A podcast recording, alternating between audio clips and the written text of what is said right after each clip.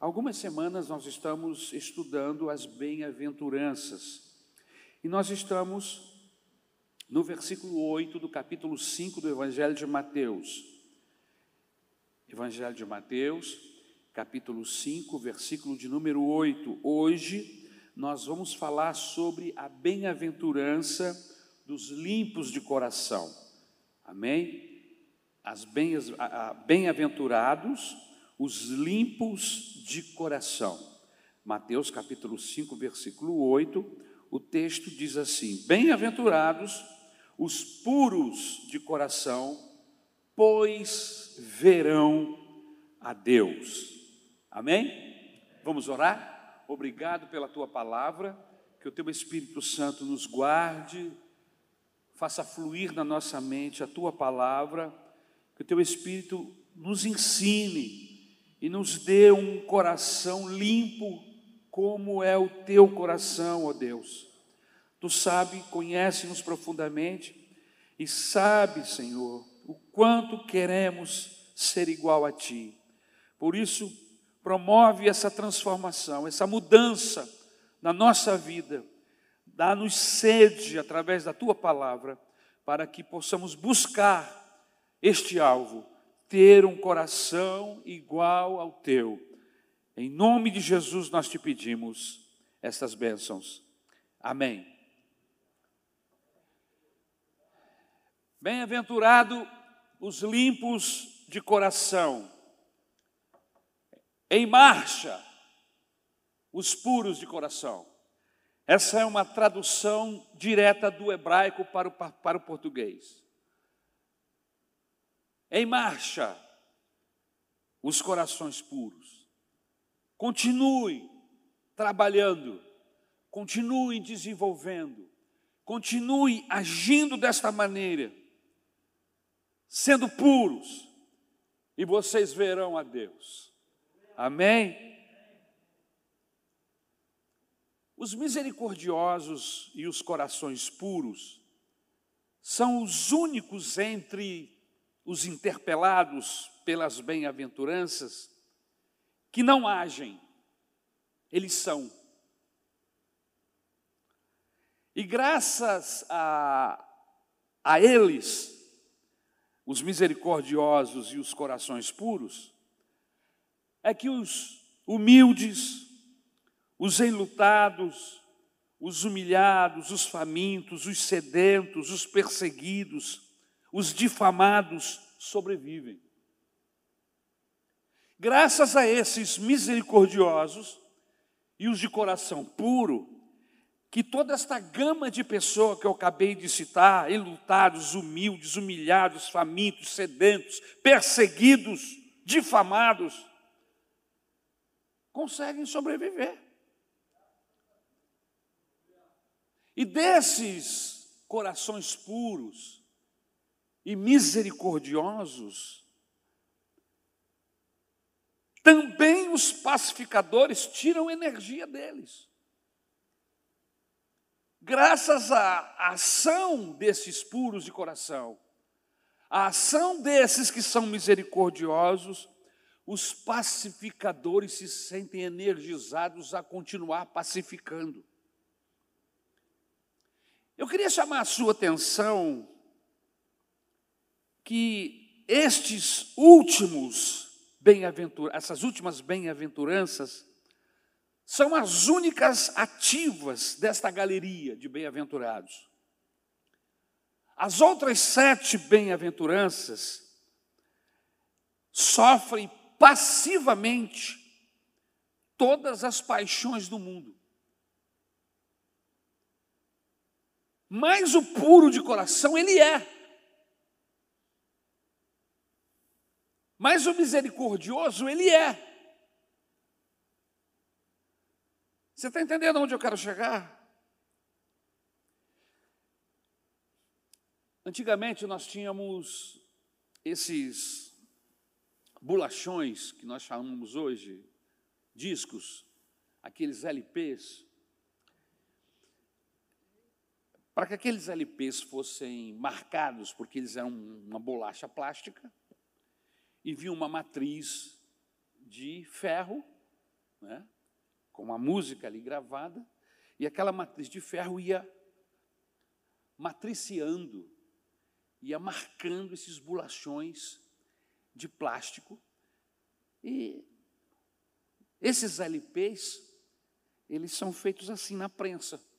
Tem uma matriz, e eu acho que os, os CDs não são assim, já são feitos através de outra tecnologia. Mas os bolachões eram matrizes. Havia uma matriz, o cantor gravava na matriz e essa matriz saía marcando. O que, é que isso tem a ver conosco, pastor? Nós somos matrizes quando nós matriciamos a outros. Deus nos marca, e a ideia é que nós saiamos marcando, matriciando outras pessoas. Se a matriz estiver com defeito, ela vai passar esse defeito para todas as demais, todos os demais matriciados, todos os demais que receberem a sua, a sua marca. Uma matriz machucada, maculada, enferma, não pode dar vida. O apelo do Evangelho é que nós nos deixemos ser puro de coração. E essa pureza seja de uma tal maneira que nós possamos refletir através das nossas ações, à medida que a gente vai matriciando, marcando outras pessoas, não as nossas mazelas, as nossas doenças, mas as faces de Deus, do Adonai. Essa é a ideia do Evangelho, que nós, de acordo com as necessidades e as carências das muitas pessoas que têm acesso a nós, que são acessíveis a nós, seja na igreja, seja no escritório, na escola, na faculdade, que nós possamos mostrar a face de Deus através da nossa vida. Fomos marcados por Deus, e aí, quando as pessoas olham para nós, eles sabem que nós somos matriciados, que nós somos marcas, mas não há defeito, porque nós estamos refletindo uma face de Deus, de acordo com a, com a carência, com a necessidade, com a dificuldade daquele que, que se aproxima de nós. Só um coração puro consegue refletir essas faces, essas formas, essa maneira maravilhosa de Deus manifestar-se na nossa e na vida das pessoas através de nós. Os corações puros vêm a Deus. Como os antigos que Moisés reuniu viram. A gente passou correndo pelo livro de Êxodo, ainda estamos lendo o livro de Êxodo, mas em Êxodo capítulo 29, 24, versículos de 9 a 11, o texto diz assim: Moisés, Arão, Nadab, Abiú e setenta autoridades de Israel subiram e viram o Deus de Israel, sob cujos pés havia algo semelhante a um pavimento de safira como o céu em seu esplendor. Deus, porém, não estendeu a mão para punir esses líderes do povo de Israel. Eles viram a Deus e depois comeram e beberam. Coração puro. Eles subiram com Moisés e viram a Deus. E Deus não os puniu, porque viu em seus corações pureza. Jó, no capítulo 19, versículo de 26 a 27, ele fala sobre esse seu desejo de ver Deus, esse seu desejo de estar perto de Deus. Ele diz assim no versículo 26: E depois que o meu corpo estiver destruído, sem carne, verei a Deus. Eu o verei com os meus próprios olhos, eu mesmo e não outro, como anseia no meu peito o coração, eu verei a Deus. Sabe, irmãos, quando eu era menino, eu eu não encarava a morte como eu encaro agora, como eu encaro hoje. Eu tinha meus medos. Eu não gostava de ir a velórios e nem a cemitérios. Não que eu goste, tá, irmãos? Eu não gosto, não que eu ame isso. Eu não amo. Quem disser que ama velórios e ama cemitério, a gente vai orar hoje no final do culto especificamente por essa pessoa, porque não é normal. Nós vamos porque não temos alternativas, às vezes porque é um ente querido, uma pessoa que amamos, e nós queremos nos solidarizar, mas a verdade é que nós não fomos feitos para morrer e nós não queremos ficar perto de assuntos, de circunstâncias que envolvam. Nosso negócio é alegria, é vida. Mas entendemos que a morte tem o seu lugar e que nós vamos ter que enfrentar. Então eu quero dizer com isso que eu tinha uma uma impressão acerca da morte. E é lógico que eu estou vivo e é normal que uma pessoa viva goste de estar entre os vivos.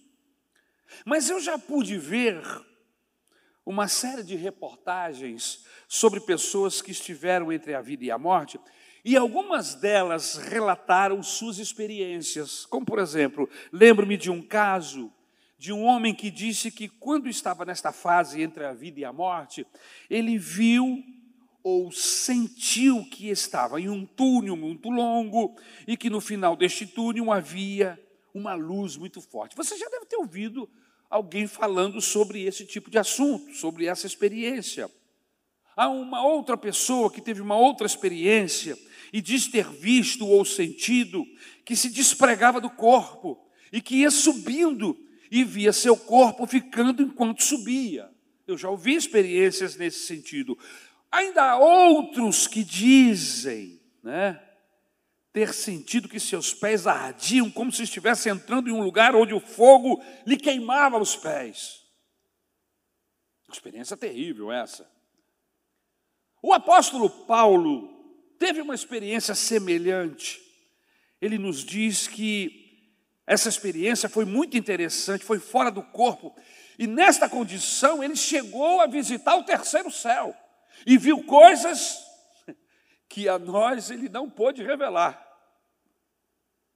Nessas conjecturas que estamos fazendo aqui da morte, sempre há uma pergunta. Qual é a pergunta, pastor? Quem exatamente verá a Deus? Quem exatamente estará na presença de Deus? O texto diz que somente um tipo, uma classe de pessoa verá a Deus: os puros de coração. O texto diz: são felizes os puros de coração, porque eles verão a Deus. Essas palavras do Evangelho de Mateus, capítulo 5, versículo 8, elas estão em consonância com o Salmo de número 24. Não sei se você conhece o Salmo de número 24, versículo 3 e 4, que diz assim: Quem subirá ao monte do Senhor? Quem há de permanecer no seu santo lugar? O que é limpo de mão e puro de coração, quem não entrega sua alma à falsidade, nem faz juramento com a intenção de enganar. A pergunta é: quem verá a Deus? Será os evangélicos? Serão os católicos? Serão os espíritas? Quem são esses que o texto diz que verão a Deus? O texto diz que todos, todos os que são limpos de coração, esses verão a Deus. A Bíblia Sagrada diz que devemos buscar a paz com todos e a santificação, sem a qual ninguém verá a Deus. Vamos perguntar ao texto: se bem-aventurados são os puros de coração, a primeira pergunta é: o que é ser puro de coração? E aí nós entramos no nosso primeiro ponto. Ser puro de coração segundo a cultura hebraica, significa ter o cerne de minha existência íntegro. Eu sou íntegro. Ter o âmago do meu ser puro. Isto significa, em hebraico, ser puro de coração. Jesus diz assim: só o puro de coração verá a Deus. Queridos, o coração na cultura hebraica é a totalidade do ser. O coração na cultura ocidental, latina, o coração significa a sede das minhas emoções. Por isso que nós vemos nos adesivos dos veículos, eu amo o Rio de Janeiro, eu amo meu cachorro, eu amo minha sogra. Coração aqui é a sede das, minha, das minhas emoções, dos meus sentimentos. Mas para a cultura hebraica, o coração significa a totalidade do ser.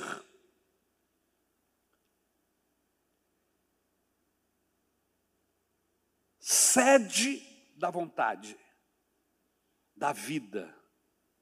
É isso que o coração no hebraico significa. O coração é a sede da minha vontade, o coração é, o, é, a, é a, sede da, da vida, da minha capacidade mental. Não só emocional, mas sede de, da minha existência. É assim que o, o oriental, o hebraico, entende, olha para o coração. Então, quando nós vemos o texto dizer bem-aventurados puros de coração, significa que o cerne da minha vida, o centro, não apenas nas minhas emoções, mas das minhas vontades, tudo isso precisa estar puro, precisa ser verdadeiro. Ser puro de coração para Jesus significa que eu não sou um ser dividido, que eu não sou um ser ambíguo, que eu não sou uma pessoa rachada por dentro, eu não conspiro contra mim mesmo, eu não sou uma pessoa que, que se violenta por dentro, eu não abuso de mim mesmo, eu sou uma pessoa inteira. O âmago de minha existência é puro.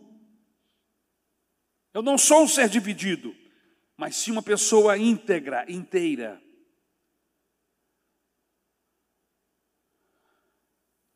Por que, que o Senhor Jesus trabalha esta questão desta forma?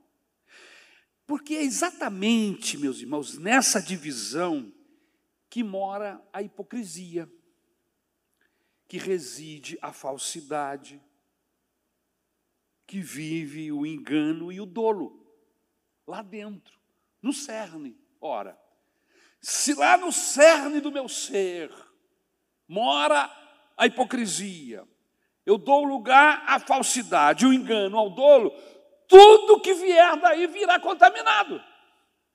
Estão entendendo? Então eu preciso estar com o meu olhar atento, voltado não para as coisas externas, mas para o que vem de dentro de mim. Eu preciso olhar para dentro de mim e analisar o meu ser, para saber se. É quando passamos a viver departamentos dentro de nós mesmos, é que nós começamos a usar, a colocarmos máscaras distintas.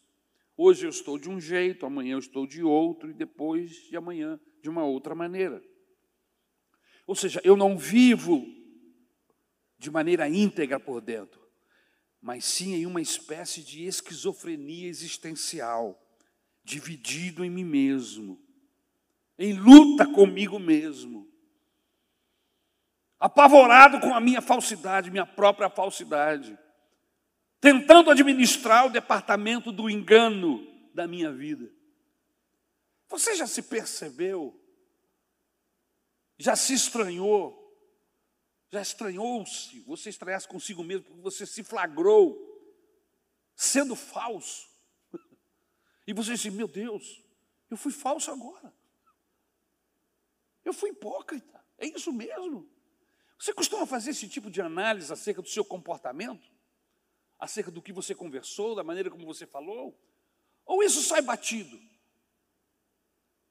A Bíblia está querendo nos chamar a atenção para nós olharmos, para nós prestarmos atenção o que está saindo aqui de dentro. Porque o que está saindo aqui de dentro vai contaminar todo o resto.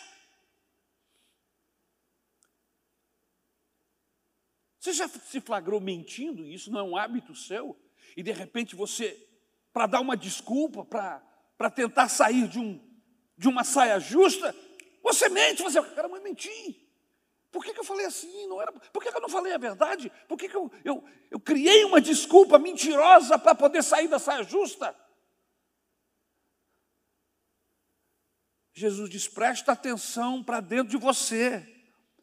Bem-aventurado é o homem que não, não tem essa luta interna, que o âmago do seu ser não vive esta luta tremenda por dentro. Em segundo lugar, ser puro de coração significa que minhas intenções devem ser verdadeiras. Vejam que Deus não cobra de nós que os nossos atos sejam todos perfeitos, não é isso. Porque se Ele fosse cobrar perfeição em todos os meus atos, Ele estaria cobrando que eu fosse igual a Ele, Deus e eu não posso ser igual a Deus.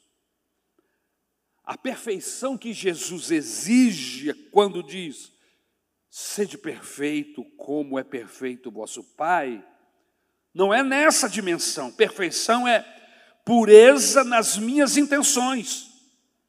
Ele está falando de pureza nas minhas motivações, motivações da minha alma. Ele está dizendo: preste atenção não é o que eu faço, mas sim por que eu faço. Você está entendendo? As coisas são muito mais profundas do que as aparências. Ter a alma pura é o alvo do Evangelho para as nossas vidas. Para que quando as pessoas olhem para nós, não tenha dúvida do que daquilo que está saindo, daquilo que você está mostrando, você realmente seja. Porque é muito fácil nós enganarmos aos outros e enganarmos a nós mesmos, irmãos. É muito fácil. Basta nós ficarmos prestando atenção só no que eu faço e não naquilo, o porquê fazer. Por que, que eu estou fazendo isso? Você já se questionou sobre isso? Por que, que eu estou fazendo isso? Ou é só fazer? Quais são as minhas reais intenções? Queridos, isso é muito sutil. Por quê? Porque não pode ser legislado, não é lei, sou eu que estou trabalhando com isso dentro de mim. Ninguém está vendo. E outra coisa, eu ainda tenho um advogado aqui dentro, que sou eu mesmo, que fica criando álibis o tempo todo para me justificar. Você já se fragou se justificando? Você, sua consciência te pegou, te colocou numa, numa, como é que se diz? Numa, uma saia justa ou numa sinuca de bico, era isso que eu queria falar. E aí aparece uma vozinha lá dentro, não, mas peraí, não é bem assim. Você falou isso por causa disso, por causa disso. Você falou, você fez assim porque também fulano faz assim. E aí você começa a se auto-justificar para você mesmo. E aí na viagem, como por exemplo, daqui até onde eu moro, que é o Meia, é mais ou menos 45 minutos, uma hora sem trânsito. Aí eu chego completamente inocente lá em casa. Durante o percurso, o meu advogado me convenceu e convenceu a minha alma que é isso mesmo.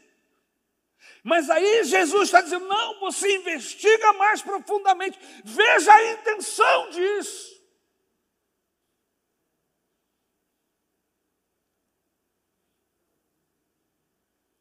As motivações que fazem as minhas intenções nascerem precisam ser puras E é aí que mora o perigo, porque Deus não admite que no nascedouro de nossas ações ele ache mentira, que no nascedouro de nosso ser esteja apodrecido. Na meditação transcendental, eles dizem que o nascedouro de nossa vida, lá na fonte, tudo é limpo, tudo é puro. Depois é que fica sujo, assim como um rio. Só que não é isso que a Bíblia ensina, não é isso que a Bíblia diz. Eu quero até usar um rio aqui no Rio de Janeiro, que eu acho um absurdo. Você sabe aquele rio que corta ali a Leopoldina? Que é uma podridão que desce e desemboca lá no oceano, no mar, na Baía de Guanabara? Tem uma fonte. Aquele rio tem uma fonte. É limpa. Limpinha, água cristalina. Só que ela desce lá da montanha, e quando chega na Leopoldina, chega imundo. Chega podre. Aqueles que acreditam nessa meditação transcendental, eles acham que nós, homens e mulheres, nós somos como o rio Leopoldina, que nascemos limpo e que nos sujamos no, no processo. Só que isso não é verdade. A Bíblia diz que é exatamente isso que Jesus veio fazer. Jesus não veio colocar um filtro na saída do rio da Leopoldina para o mar. Não. Jesus pensa o seguinte, agiu e age da seguinte maneira: eu vou mudar a fonte, eu não vou mudar o rio, eu vou mudar a fonte. Se eu mudar a fonte, vai sair água limpa e vai abençoar todo o processo.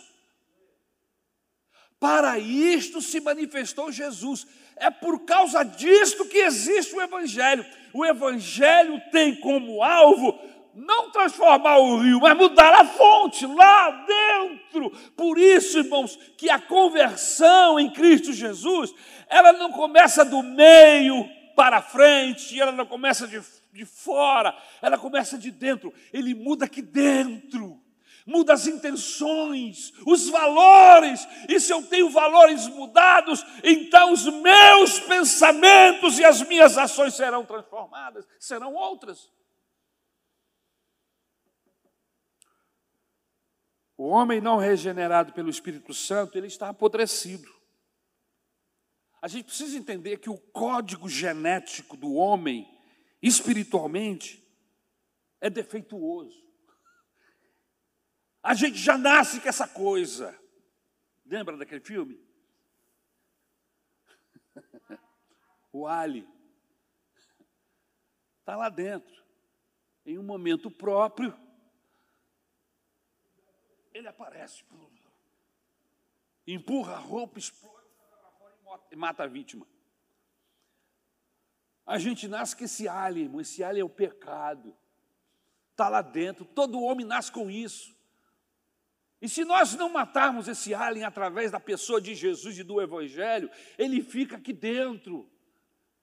E ele fica contaminando a nossa vida, ele fica nos, nos guiando pelos processos. Nós já não somos guiados por nós mesmos, mas somos guiados pelas nossas fraquezas e nossas debilidades provocadas pelo alien chamado pecado.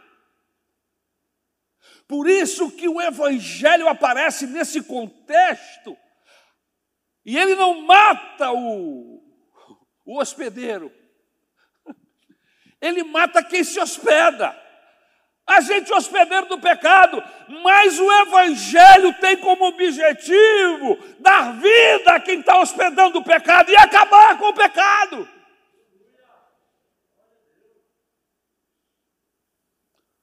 O código genético nosso está defeituoso precisa ser regenerado, transformado. Por isso o texto diz: Bem-aventurados os puros, das intenções mais íntimas, daqueles que têm as intenções mais profundas.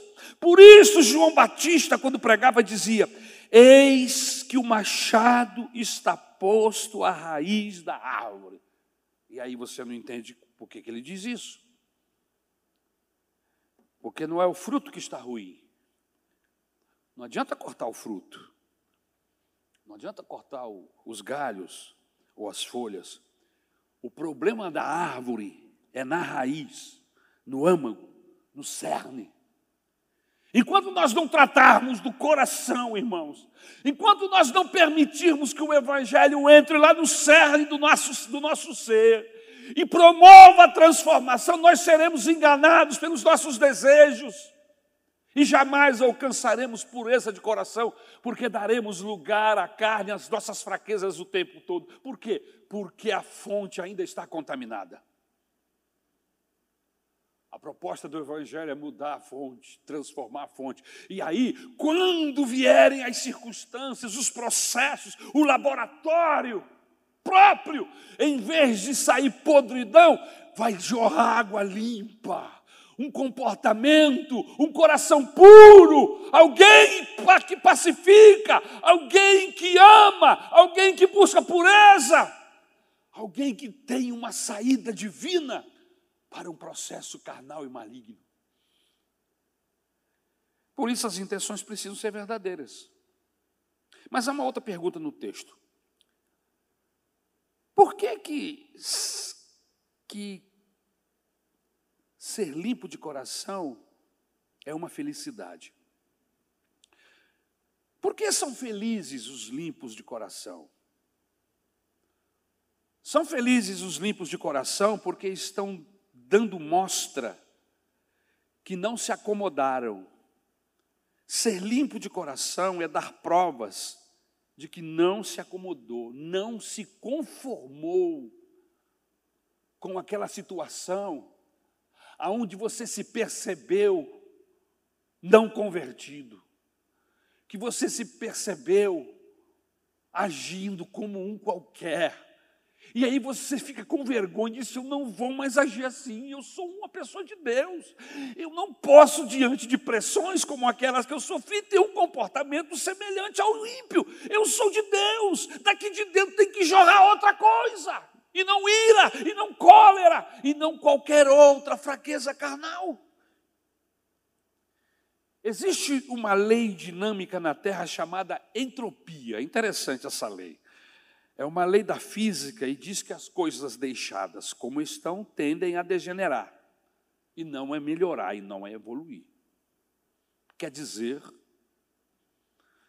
que se não houver uma energia externa qualquer, a coisa deixada por si mesma tende a degenerar. Se não houver uma intervenção externa, se você deixar a coisa por si só, ela vai se degenerar, não vai evoluir. Entendeu? Deixa eu me explicar. Você viaja e deixa a sua casa só. Quando você volta, a sua casa estará suja, com poeira, terá problemas nas partes hidráulicas e elétricas, ou seja, sua casa, porque ficou só, fechada durante vários meses e anos, ela não se conservou ela degenerou-se. Para ela se manter limpa, para essa casa se manter arrumada na sua ausência, você teria que promover uma ação externa. Você teria que deixar contratado alguém com a chave para ir lá pelo menos uma ou duas vezes por semana promover a limpeza e a manutenção da sua casa, para que quando você chegasse, você acender a luz, ela não acender. Você dá descarga e a água correr, e assim por diante. Mas se isso não acontecer, se não houver essa intervenção externa, o normal é que a casa se degenere.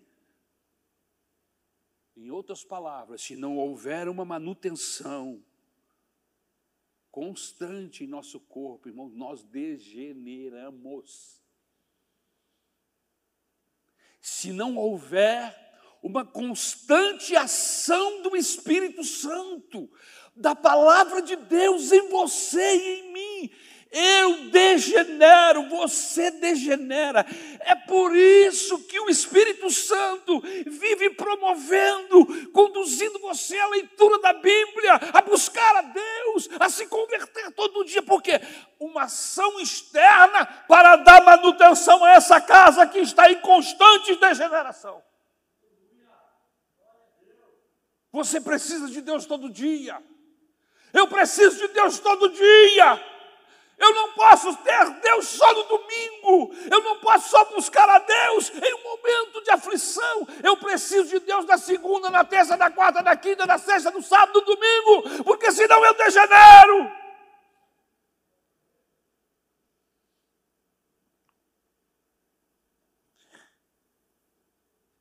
Esta é a lei da entropia. E isso funciona em todo o universo. Todo o sistema tende-se a degenerar-se. E o paralelo espiritual é verdadeiro, como eu acabei de falar. Se eu, Aria, que me deixar à minha própria mercê, eu tenho a tendência de degenerar-me. Se eu me largar abandonado à minha própria sorte, a minha tendência é evoluir, ir para trás. Por que, que Jesus diz: são bem-aventurados os limpos de coração? Porque eles conseguiram, de alguma maneira, reverter o processo de involução. Eles entenderam que se Deus não estivesse, essa ação espiritual externa não estiver constantemente em mim, me limpando, me purificando, eu me torno sujo. E Jesus está dizendo assim: bem-aventurados são estes que descobriram isso. Você já descobriu isso? Para você ser um bem-aventurado, você tem que ser um não acostumado. Aquele que deixa a coisa acontecer, deixa a vida me levar. Não! Jesus está dizendo que bem-aventurado é aquele que descobriu que ele não pode se afastar de Deus um milímetro, que constantemente a ação do Espírito, da palavra, do sangue do Cordeiro, a ação de Deus na vida dele, faz com que ele evolua, faz com que ele cresça, até se tornar semelhante à luz da aurora, que tem uma glória quando nasce mas se torna dia perfeito quando está no meio do céu. É esta a evolução do crente, é este o paralelo. E a Bíblia diz que bem-aventurado é quem descobre isso.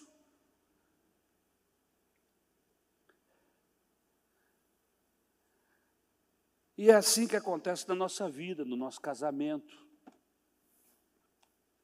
Se você não cuidar do seu casamento, tendência dele é degenerar-se. Relacionamentos se cuida, principalmente relacionamentos de esposa e esposa, pai e filhos. Cuidado. É como uma planta. Você não precisa fazer nada para ela morrer, é só, é só não cuidar dela. Ela vai morrer sozinha, você não precisa fazer nada. É só não colocar água, não colocar lá em um lugar onde ela receba o sol adequado, porque não é todo tipo de sol que ela, que ela consegue, existem plantas que são naturalmente é, prontas para receber o sol do deserto. E elas ficam maravilhadas com o sol do deserto. Existem outras que, se você botar no deserto, ela seca e acaba. Nem botando água não adianta, porque ela não é própria para aquilo, para o sol do deserto. Ela quer pegar o sol da manhã, sol da tarde, um sol que não, que não, lhe, não lhe agrida. Eu preciso cuidar dos meus relacionamentos. Constantemente. Eu fui desafiado quando eu me casei com a Isabel. Primeiro porque eu a amava e ainda amo. E o meu desafio é que eu, que eu oro a Deus, Deus, como é que eu faço hoje para manter a Isabel apaixonada por mim? Como? Careca, narigudo, barrigudo e ficando velho. Como é que eu faço? Eu tenho que pedir ajuda externa, irmão. Eu tenho que pedir misericórdia do Senhor. Eu constantemente. E eu não apenas fico falando que eu, que eu a amo, que eu a quero, mas eu preciso mostrar com as minhas atitudes eu preciso manter o fogo aceso. O que, que é isso? Através do meu cuidado com ela, meu carinho, da minha atenção. Tudo é importante, mas ela é prioridade. Você entendeu? Tudo tem a sua importância, mas ela é prioridade. E assim acontece com os meus filhos. E assim acontece com os amigos. E assim acontece com os processos naturais. E assim acontece com Deus. Eu preciso manter o meu coração aceso. Porque o de Deus já está, mas eu preciso manter o meu. E a única maneira do meu coração estar apaixonado por Jesus, por Deus, é ficando perto dele. Quando eu me afasto dele, meu coração se esfria mas quando eu me aproximo dele, por isso que crente não pode ficar longe de Deus. Crente longe de Deus é coração frio, gelado. Crente próximo de Deus é coração apaixonado, é fogo ardendo, é uma relação maravilhosa. É isso que Deus quer fazer comigo e com você.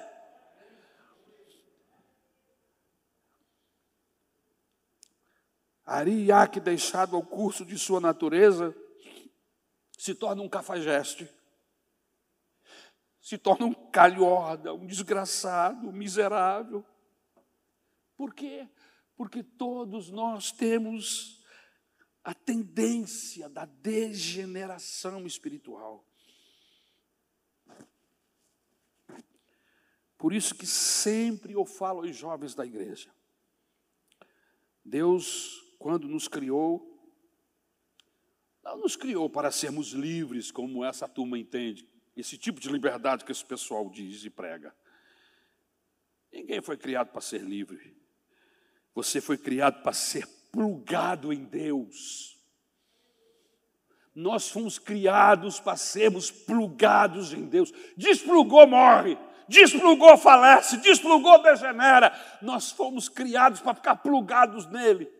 Enquanto Adão e Eva estavam plugados nele, Deus visitava-os todos os dias, presença constante. No momento que o pecado entrou, desplugou-os, pronto.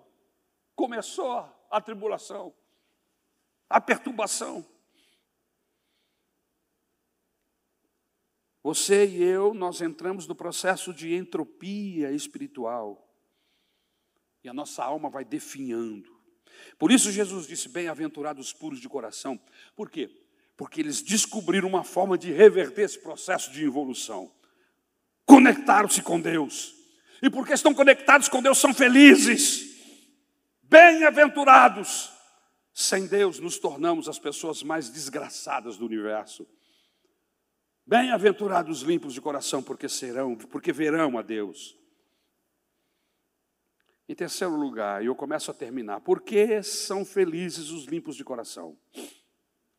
Porque os limpos de coração estão vivendo o que Deus é.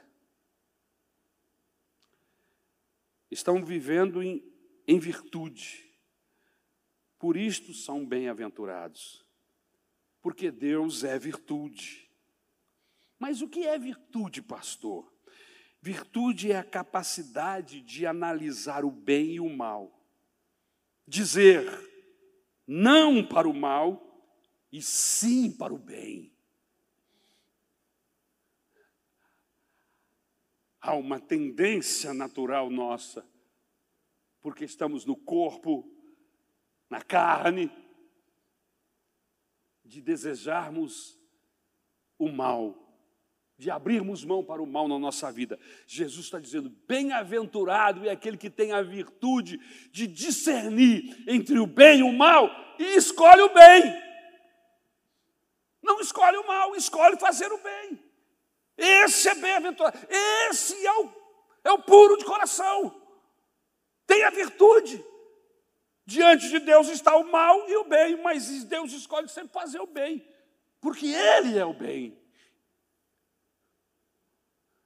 Quando nós estamos em sintonia com Deus, nós passamos a viver o que Ele é, passamos a viver o que Deus tem, passamos a desfrutar da habitação de Deus, passamos a viver a realidade de Deus, por isso, nos tornamos limpos de coração, como é o coração de Deus. Felizes. Deus é um ser feliz. Aleluia. Louvado seja o nome do Senhor. E terminando, Por que felizes? Por que são felizes os puros de coração? Porque só os limpos de coração têm a semente de Deus.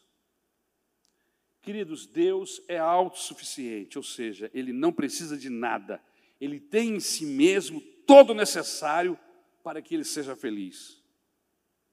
Por que nos criou então? Nos criou para que Ele pudesse despejar em nós Sua felicidade.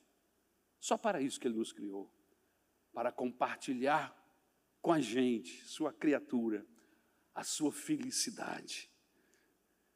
Deus abriu espaço em sua família e nos convidou para fazermos parte dela. Ele já tinha o Filho, o Espírito Santo, a Trindade completo. Ele tinha os anjos com as suas diversas autoridades. Perfeito.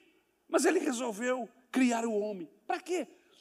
para encher esta criatura, o homem, da sua paz, da sua felicidade. Ele nos criou para termos a sua natureza, não a sua onipotência. Nós não somos deuses, ele nos criou para termos a sua natureza. Quando nos criou, sua imagem e semelhança, foi a imagem e semelhança do seu caráter. Para que eu pudesse me relacionar com ele eu tinha que ter sua semelhança no caráter. Sem essa semelhança, se tornaria impossível o relacionamento com Deus. Por isso que o Evangelho, o Senhor Jesus Cristo, é o único que pode mudar caráter, que transforma caráter. Ele é o único que pode fazer isso. Casamento não muda caráter de ninguém, emprego não muda caráter de ninguém, dinheiro não muda caráter de ninguém, nenhuma posição social, política muda caráter de ninguém. O único que tem essa proposta poderosa de mudança de caráter é o Evangelho. Por quê? Porque trabalha lá dentro, no âmago, no nascedouro. Deus queria um relacionamento de amor com Ele, por isto nos criou como essa natureza, igual a dele. Eu tenho que ter o mesmo coração de Deus, ou seja, integridade, a totalidade do ser de Deus. Em outras palavras, Deus é limpo e puro na sua totalidade. A Bíblia diz que nele não existe sombra alguma. Quando nós pecamos, o efeito mais danoso do pecado em nós é que ele consegue alterar a nossa natureza. O pecado, quando age em nossa vida, mais danoso da ação do pecado em nós é exatamente isso. Ele desfigura a natureza de Deus em nós. E nós nos tornamos bestas então nos tornamos com a natureza do inimigo, dos demônios. Esse é o alvo de Satanás. É descaracterizar o homem, a raça humana e torná-los, tornar-nos parecidos com demônios e com o diabo. Mas o evangelho tem uma proposta excelentíssima. A proposta do evangelho é mudança de caráter, é nos transformar e nos fazer a imagem, fazemos igual ao caráter de Deus, para que nos pareçamos com Ele, para que tenhamos a alegria dEle, a felicidade dEle.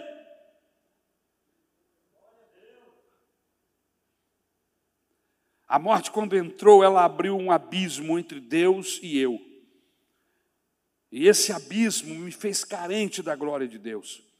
Eu não tenho mais como entrar em contato com Deus. Não há como. Por quê? Porque há um abismo. Porque o pecado está aí.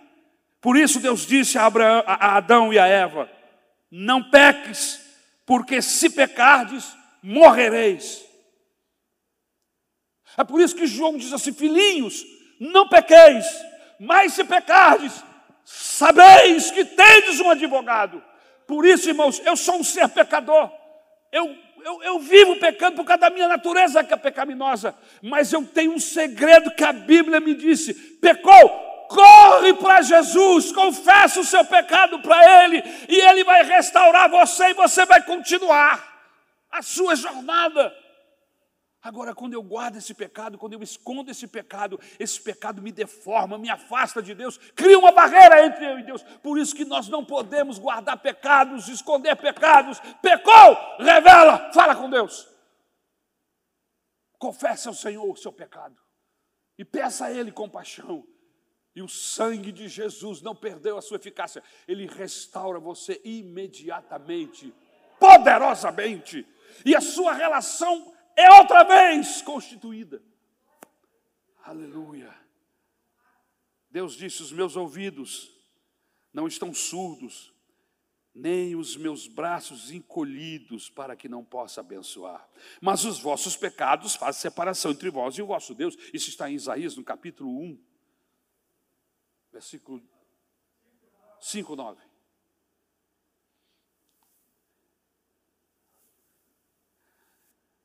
Deus nos quer bem, nos ama e não se conformou que ficássemos eternamente separados dele, por causa da nossa natureza. E aí ele concatenou um plano, e isso aconteceu antes da existência do universo em que Deus colocaria em nós uma nova natureza, que nos habilitasse a entrar em contato com Ele novamente. Pedro diz que a semente de Deus foi transportada para o nosso ser. Essa semente de Deus foi colocada em nós para que tenhamos comunhão com Deus, para que tenhamos comunhão com Seu Filho. Essa semente nos proporciona termos de volta a alegria, a felicidade de ver o seu rosto, de contemplar a Deus. Por isso o texto diz: Bem-aventurados puros de coração, porque agora podem ter relacionamento com Deus. E o nosso objetivo aqui na Maranata não é ficar ensinando religião para as pessoas, nosso alvo é ensinar como ter a semente de Deus como ter um coração puro, como ter um relacionamento com Deus. Gerados de novo, alcançamos ter a natureza de Deus e com isso nos relacionamos com Deus. Por isso, Paulo diz, e eu quero terminar, que quem está em Cristo Jesus, nova criatura é, e as coisas velhas se passaram e tudo se fez novo. Bem-aventurados os puros de coração, porque reconhecem que se tiverem ficarem longe de Deus vão degenerar-se.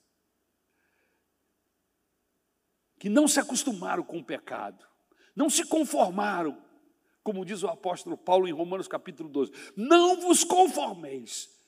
Os puros de coração são esses inconformados que estão buscando manter-se plugados constantemente em Deus, porque descobriram que o dia que se desplugarem, se desplugarem, ou se desplugarem de Deus, sofrerão o dano da morte, da degeneração, da tristeza. O distanciamento de Deus fatalmente nos levará à morte eterna.